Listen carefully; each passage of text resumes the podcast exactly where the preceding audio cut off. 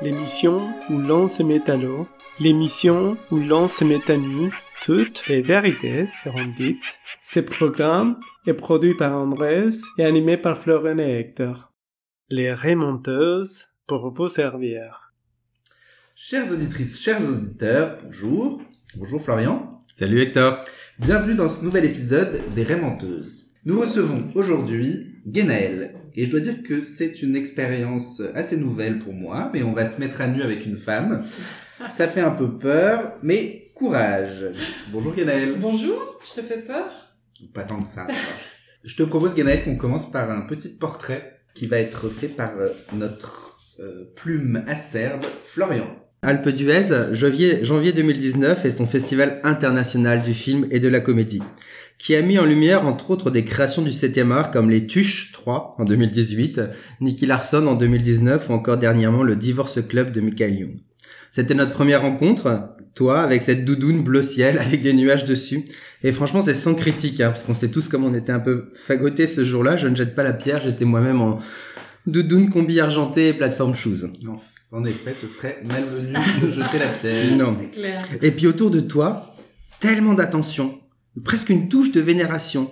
Ces personnes qu'on trouve des fois un peu plus centrées sur elles-mêmes que sont Cédric Le Gallo, hein, le réalisateur des Crevettes Poiltées, ou Cyril de Colanta, qui à l'époque portait encore son nom de jeune fille originelle, hein, on l'appelait Cyril Rouen, il n'avait pas fait Colanta, comme deux adorateurs. Et alors j'ignorais, moi, tu faisais partie du panthéon de Colanta, finaliste de la saison originelle. C'était interpellant. Qui est-elle? Une muse Une divinité? Euh, Bon, en tout cas, clairement, pas le bras assez long pour nous faire rentrer à la soirée avec Karine Villard. Mais toi, t'es rentré dans la famille du water polo, à peine rentré sur Paris. Avec une énergie, une bonne humeur, tu t'es intégré comme un poisson dans l'eau, comme si tu avais toujours été là. Et ensuite, t'as appris à jouer au water polo. Mais avant cela, t'as déjà intégré la ligue pour jouer nos matchs en Ile-de-France. Et puis, direct, t'as signé, premier tournoi. Le premier, c'était à Rome, l'éternel. Et là encore, avec une aisance et une audace indéboulonnable, tu redeviens la déesse Versace, portée, dénudée, en pleine prise en pleine show à la cérémonie euh, de clôture sur cette, euh, sur ce tournoi européen. Tu prends, tu saisis, mais ô combien tu donnes. Divine était et maintenant Madame l'ambassadrice d'une saison qui certes un peu trop fade pour être à la hauteur de tout ce que tu nous apportes et de ce que tu nous apporteras. Alors Guéna, toi qui vas chercher si loin, à Nantes ou sur la, euh, sur la côte basque, cet autre qui parfois te fait défaut, peut-être que cet autre, il est juste là, devant toi, c'est nous. Et au creux de nos bras ou porté sur nos épaules, sous nos douches et maintenant à ce micro, bienvenue Guénel. Ah, bienvenue, c'était un très beau portrait, merci. Il est juste ce portrait? Il est très juste, il est très juste. Euh, qui l'eût cru qu'un jour j'allais me retrouver en porte jartel euh, à Rome, euh, devant euh, 200 mecs, euh, à l'air viking. Euh, non, je ne l'aurais jamais pensé.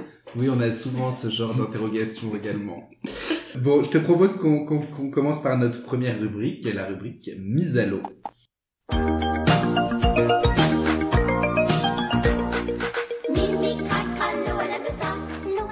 Ma première question, ce serait euh, pourquoi le, le water polo dans un club LGBT Alors en fait, pourquoi le water polo? Euh, Je me le demande toujours, euh, vu mon niveau extraordinaire. Parce que se faire couler par euh, 20 mecs de- pendant un match, euh, tu te demandes, je me dis que je suis un peu maso. Non, en signer vrai, en vrai, euh, en fait, ça fait longtemps que je voulais euh, participer, euh, entrer dans cette équipe, parce que je suis une amie de Cédric Le Gallo, le réalisateur des crevettes pailletées. Je connais pas. Voilà, Cédric était le, est toujours le, le meilleur ami d'une de mes ex-copines. Et en fait, je voulais faire un sport collectif. Ça faisait longtemps qu'il me disait de venir, mais je me disais, il y a que des mecs. Le water polo, c'est quand même pas le sport le plus facile. Et pour moi, je me suis dit, je suis pas prête, quoi. Et en fait, j'ai participé aux Gay Games, euh, à la pétanque. Rien à voir. C'était des boules un peu plus lourdes. Mais en fait, euh, Tu ne sais pas, tu ne sais pas, Guéda.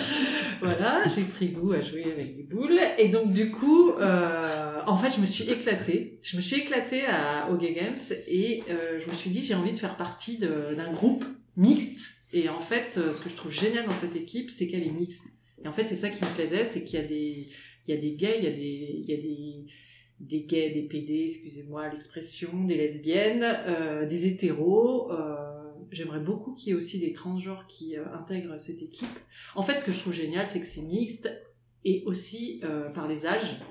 Parce que c'est quand même dingue de jouer dans une équipe où ça va de 25 à 55 ans sans que personne se pose la question euh, dans un tournoi, dans un match, euh, pourquoi, comment ça se fait quoi. Je pense que Joël te remerciera pour les 55 ans.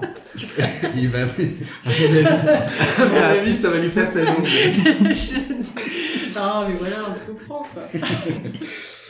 Et du coup, euh, tant qu'on est lancé sur ce, bonheur que représente euh, cette équipe et ce club, est-ce que tu aurais une anecdote ou un souvenir particulier pour convaincre un, un futur coéquipier potentiel et puis surtout une future coéquipière? Parce que tu disais qu'on est mixte euh, sur le papier oui et dans les faits on a quelques joueuses mais finalement pas tant que ça et donc du coup on a quand même cette, cette envie d'attirer plus euh, Ah, tout à de- fait. Alors, de euh, qu'est-ce que je pourrais leur dire? Alors, en effet, déjà, euh, on a de la place dans les vestiaires. hein, ça, c'est pas mal de se dire que je suis quasiment seule dans les vestiaires avec deux ou trois filles en général.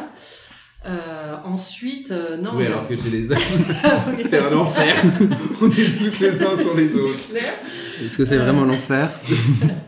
Ça dépend, Ensuite, ça dépend des euh, non. jours, des semaines. C'est vrai que c'est difficile recruter des filles, je le sais, parce que en tant qu'ambassadrice cette année, j'ai essayé. Euh, j'ai essayé de recruter au Rosa. Y a, à chaque fois, les nanas me disaient, mais du water polo, mais ça va pas, c'était complètement folle. Ensuite, moi, je trouve qu'il y a énormément de bienveillance dans cette équipe et chacun ses stratégies. Euh, c'est vrai que moi, je suis pas la plus compétitrice euh, des joueuses, donc j'ai mes stratégies, je souris, les gens sont très sympas avec moi. Euh, L'anecdote que je pourrais dire, je me revois au tournoi à Rome. Euh, franchement, je me pissais dessus. Je suis allée pisser. Vous, vous l'avez pas vu. je- je- J'ai pissé et autre chose dix fois le match en voyant l'équipe canadienne bassin qui s'entraînait à faire du crawl et je me suis dit, je vais mourir. Je vais mourir. Ça y est, c'est la fin. Je vais faire un arrêt cardiaque. Les mecs, les mecs, je me revois. Euh, et en plus, ils faisaient du crawl, un truc de ouf, on appelle ça du crawl polo. Enfin, tu sais, genre, ils s'entraînent à faire du crawl, mais en même temps, ils s'entraînent à tabasser, enfin, je sais pas quoi. Et en fait, je me revois faire la brasse. Euh, non, il y avait un mec qui faisait la brasse à côté de moi pendant que je faisais le crawl. Et il me souriait, tout gentil. Euh, et en fait, je me suis dit, bah, ça va, quoi. Enfin, je veux dire, en fait, chacun s'adapte au niveau de l'autre euh, dans ses tournois. Et en fait, c'est ce que j'adore, c'est que, euh, à part quelques équipes extérieures où ça s'est un peu mal passé, euh, en général, ça se passe très très bien et, euh, surtout euh, dans notre équipe, il y a une super ambiance. Et plus, globalement, qu'est-ce que tu dirais que ça t'a apporté? Est-ce que ça t'a fait découvrir des choses sur toi? Parce que c'est vrai, comme tu disais, c'est un sport qui est assez rude, assez âpre. Et, euh, et du coup, est-ce que ça t'a révélé des choses? Alors euh, oui, j'avais un peu peur parce que je suis pas, enfin je me considère pas comme la fille la plus féminine du monde. Euh, j'avais peur de que ce soit un, un sport un peu comme le Puis t'as vu rugby. les autres filles de l'équipe. et là, tu t'es dit, bon, Non mais bon. Et après, non, mais- Fragola est arrivé, t'as dit Ah ouais Non, mais bon, je, je suis pas, voilà, alors, les gens me disent, mais si t'es très féminine, mais moi je me considère pas comme hyper féminine. J'avais peur de faire un sport qui soit un peu comme le rugby, et d'un coup je me suis dit, bon, j'ai pas envie que ça augmente ma testostérone. Et puis je suis arrivée, je me suis rendu compte que j'étais la testostérone de l'équipe. tellement. Mais ce que ça m'a apporté en vrai, c'est que ça m'a, moi j'ai l'impression, hyper féminisé ce qui me plaît. C'est-à-dire que, en fait, euh, comme je disais tout à l'heure, me retrouver en porte-jartel euh, euh, lors d'un tournoi, euh, je l'aurais jamais fait, parce que je me fous rarement à poil. Vous faites pas ça la pétanque? Voilà, je faisais pas ça et euh, et euh, bah, les mecs m'apprennent beaucoup de choses. Hein. Je je pense que maintenant je sais marcher avec des talons, je- ce qui est quelque chose d'extraordinaire, vachement utile pendant les mariages. Et euh, et non, ben voilà, je je pense que ça m'a apporté beaucoup de choses. ouais. Donc, le, le- si on doit conclure, c'est que venez au water polo, vous apprendrez à marcher avec des talons. On est vraiment sur une proposition complète. Voilà, voilà. Oui, tout à fait. Et bien sur ces bonnes paroles, chers amis, je vous propose qu'on passe, euh, et je te propose à toi surtout, qu'on passe à la rubrique mise à nu. Alors à tout de suite, amis auditeurs, le temps de tout enlever. Une nuit que j'étais à me morfondre dans quelques pubs anglais du cœur de Londres, parcourant l'amour monstre de Wells, me vint une vision dans l'eau de Cels.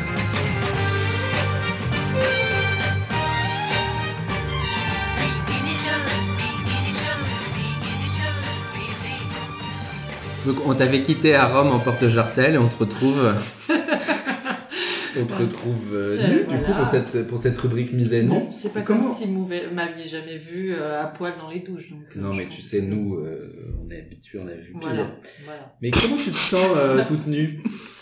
Moi, je me sens bien. J'ai l'impression de me retrouver au water polo. Ça, ça nous manque tellement. Ça fait un an qu'on est qu'on n'a pas été à la piscine. Donc, franchement, Bon, alors, euh, on sait des choses sur toi, euh, Guénaël, euh, et Florian en a parlé tout à l'heure dans son portrait, mais euh, qu'est-ce qu'on ne sait pas de toi? Euh, non, mais vous savez beaucoup de choses. Bon, à côté de ça, il se passe pas tant, tant de choses que ça. Hein. Pendant cette pandémie, c'est pas comme si j'avais rencontré beaucoup de gens. Non, je suis célibataire. Donc voilà, je peux faire une annonce en parallèle. Bien sûr, Tout à fait. amie auditrice, elle vous attend. Ses coordonnées sont disponibles au standard. Voilà. Euh, Et non. envoyer deux photos parce que une, on sait que. Hein, on n'est pas complètement né de la dernière pluie. alors du coup, sans transition euh, aucune, et alors désolé parce que on va, t- on va te, te, te nécessairement, euh, t'es la femme de service et la lesbienne de service dans, dans le dans, dans l'équipe. Ça s'appelle un cobaye en fait. Ah ouais, Je vas-y. suis désolé, c'est très euh, réducteur, mais euh, mais quand même ça, nous intéressait. Est-ce que c'est dur d'être lesbienne aujourd'hui en France et à Paris, dans ta vie Alors, euh, moi, honnêtement, euh, non. Moi, j'ai toujours été... euh, j'ai jamais eu de soucis, j'ai, une famille extraordinaire. donc, et au boulot, pareil, je travaille dans la publicité, mais j'ai jamais eu, j'ai jamais eu de problème avec ça. Honnêtement, si j'étais née 20 ans plus tard, peut-être que je me serais mariée, j'aurais eu des enfants. Ce que je veux dire, c'est que 20 ans plus tard ou 20 ans plus tôt? 20 ans plus tard. C'est-à-dire que là, j'ai 46 ans. Et c'est vrai que j'ai fait de tous les combats. Le mariage, j'ai souvent été avec des personnes qui n'assumaient pas euh, leur homosexualité, etc. Tout ça, ça prend du temps. Et c'est vrai que quand le mariage n'était, Ah enfin, je veux dire, était interdit, tout ça, il y a, enfin, beaucoup de gens ne- n'assumaient pas. Je pense que maintenant, la génération d'aujourd'hui, ça va être plus simple. Moi, je n'en ai pas souffert, mais c'est vrai que peut-être que ma vie aurait été différente si, euh, si le mariage avait, avait été accepté euh, il y a 50 ans. Voilà. En, maintenant, on peut pas tout avoir et compagnie. Mais euh, voilà. Tu veux dire que tu n'en as pas souffert, mais que tu as quand même vécu dans une certaine forme de marginalité, ce qui est peut-être moins le cas aujourd'hui. Oui, tout à fait. Euh, J'ai souvent été avec des, des, nanas qui n'assumaient pas. Et donc, du coup, ta vie, elle est différente. Elle est, cachée, c'est vrai. Euh, maintenant, c'est vrai que je, je, je ne vais plus euh, sortir avec des personnes qui ont une vie cachée, mais il faut... C'est vrai que c'est une réalité. C'est une réalité encore. Il y a encore des gens qui se cachent. Et qui sont obligés de se cacher. Il y a encore de, de l'homophobie dans les familles. Et à l'époque où tu as fait cette fameuse émission euh, de, de télévision, Oui. c'était, ça date un peu. Je me souviens, alors, Interville quand tu étais dans avec l'anzitrone. Interville, en effet. C'était Mont-de-Marsan ou Dax Je me souviens plus. Non, euh, moi je me souviens très bien de toi dans cette émission. Mais, mais et à l'époque j'étais jeune, donc c'était il y a très longtemps. Est-ce que à l'époque tu n'étais pas euh, Ah non, non, mais out, alors, moi, mon dit parcours est... Bon, parce que parce que typiquement euh, on a eu on a eu dans notre précédent euh, épisode euh, Cyril qui avait porté quand même pas mal son euh, son homosexualité euh, comment dire revendiqué son homosexualité dans le cadre de cette même émission. Du coup toi à l'époque tu l'avais pas fait Ah non, mais moi j'étais amoureuse d'un Brésilien, donc c'est complètement différent. Je suis partie à 25 ans, j'étais amoureuse d'un Brésilien, je vous le fais en deux secondes, hein, parce que c'est, c'est, c'est toute une histoire. C'est l'histoire de ma vie, c'est vrai que c'est, c'est une histoire. euh, J'étais amoureuse d'un c'est Brésilien. pour ça qu'on est là Voilà. Et euh, Jamais. en fait, euh, j'ai dit à mes parents, je quitte tout pour rejoindre ce Brésilien. Et ma mère, à l'époque, c'était en 2000, euh, avant bien le loft et compagnie, a flippé, s'est dit, elle se barre pour un Brésilien sur une île déserte. Et elle m'a inscrit, elle a vu cette annonce, elle m'a inscrit. Bref, je vous le fais, voilà. Six mois plus tard, on m'annonce que je suis prise à cette émission. Je pars à Colanta. Et, euh, et en fait, quand je suis sortie de Colanta, j'étais complètement déboussolée. euh, oui, mon cerveau était à l'envers. Euh, je n'avais plus l'intention de rejoindre euh, ce Daniel, mon Brésilien, et donc du coup, en fait, euh, je me suis mis en quête de savoir si oui ou non, en fait, j'étais bel et bien amoureuse des filles ou non. Bon, c'est compliqué, mais Vous n'avez pas tout compris, mais bon. J'ai refait une petite timeline sur ma feuille pour essayer de, de en gros, c'est vrai que dans l'émission, beaucoup de gens, enfin, je- je pense que oui, euh, on m'a posé beaucoup de questions sur ma sexualité, comme si euh, je pense que l'équipe de tournage pensait que j'étais lesbienne quand ils m'ont casté, sauf que moi, je ne le savais pas. le savais avant toi? Ouais, Ils sont forts à la télé ils quand sont même. hein. Bon, bref. Euh, On en prenne de la graine, euh, ma mère est très contente. Elle me dit toujours euh, merci TF1. Et donc, euh, donc voilà. Mais je D'ailleurs, suis... TF1, si vous voulez financer ce, ce podcast, il n'y a pas de problème. Non, voilà. Et donc ensuite, bah non. Donc du coup, j'ai rencontré des filles et je suis très heureuse actuellement. Et c'est vrai que quand je suis repartie à Colanta, parce que je suis maso, j'ai refait un Colanta. À cette période-là, j'étais avec une personne pas outée. Et donc du coup, euh, tout le monde de- savait, les candidats savaient que j'étais. Euh... Au moins, je l'avais dit à, à la prod et ils ont été très bienveillants parce que je leur ai dit ça va être compliqué euh, pour moi d'évoquer ça parce que je suis avec une personne qui n'est pas outée. Ils l'ont très très bien respecté et voilà. Et alors, du coup, euh, ça nous fait une, une, une transition habile sur ton célibat. Ouais. Alors, pourquoi Pourquoi est-ce que t'es célibataire? Parce que t'es quand même... euh, Ça n'a pas de bon sens cette Oui. affaire. C'est absurde. quoi? Mais tu crois que c'est Autant pour certains, on peut comprendre, autant pour toi, c'est étrange. Ben non, mais j'aimerais bien rencontrer quelqu'un, mais c'est pas comme si j'essayais pas. Mais enfin, tu vois, je les ai fait les petites balades Tinder avec le masque en pleine pandémie où tu te vois un kilomètre. euh.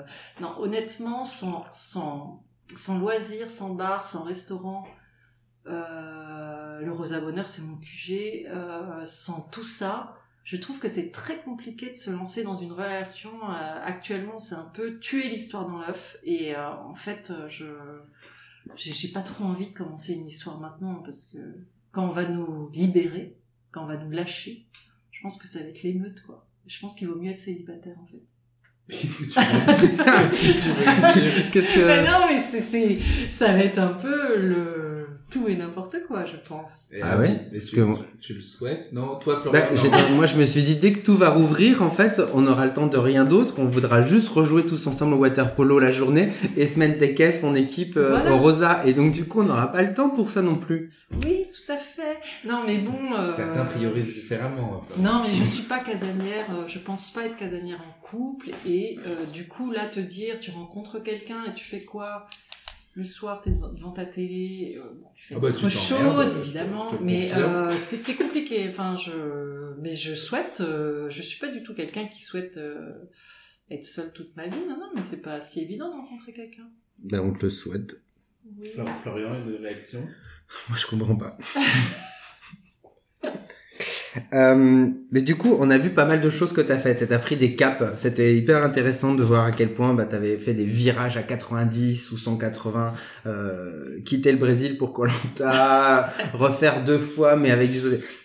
Est-ce que dans toute cette story, ce que tu nous a dit, et peut-être aussi euh, ce qu'on voyait avant, est-ce que t'as un regret? Il y, a y a un truc, voilà. Si t'avais une baguette magique, est-ce que tu changerais un truc?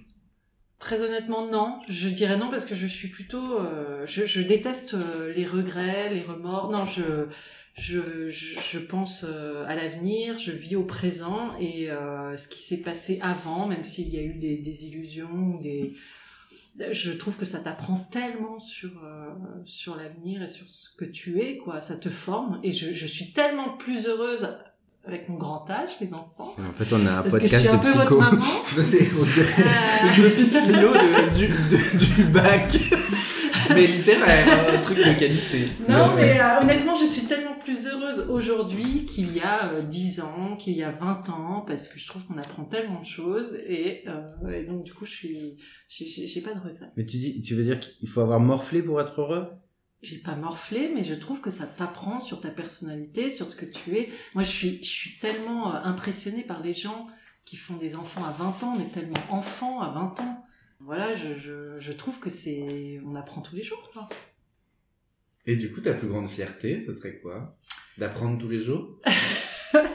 Ma plus grande fierté, euh, c'est difficile comme question. Ma plus grande fierté, c'est de pouvoir jouer euh, des matchs de water polo avec nous avec vous quand je suis la seule fille à l'eau.